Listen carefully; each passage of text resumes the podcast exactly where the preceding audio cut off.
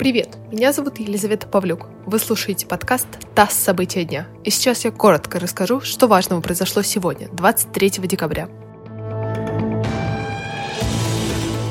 Тверской суд Москвы приговорил к двум годам колонии условно муниципального депутата Тимирязевского района столицы Юлию Галямину. Ее признали виновной в нарушении правил организации митингов. По данным Следственного комитета, в июле прошлого года Галямина призывала прийти на незаконную акцию в центре Москвы. Депутат стал третьим осужденным по статье о неоднократных нарушениях на митингах. Ранее по этой статье были осуждены активисты Ильдар Дадин и Константин Котов. Госдума приняла в третьем окончательном чтении законопроекта о блокировке интернет-ресурсов за цензуру против российских СМИ.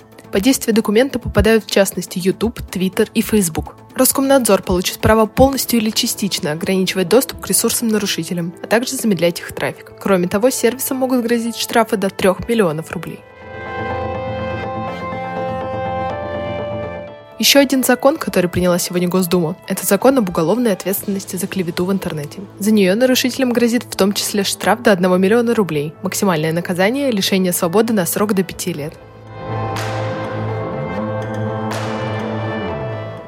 Россия объявила персонами нон-грата двух сотрудников посольства Колумбии в Москве. Это стало ответом на высылку двух российских дипломатов из этой страны. Владимир Путин рекомендовал всем регионам объявить 31 декабря выходным днем. Президент отметил, что сделать это на федеральном уровне в этом году уже нельзя, но регионы могут сами принять такое решение. Ранее выходным днем 31 декабря объявили более 30 регионов страны. Вы слушали подкаст «ТАСС. События дня». Эти и другие новости читайте на нашем сайте и в наших соцсетях.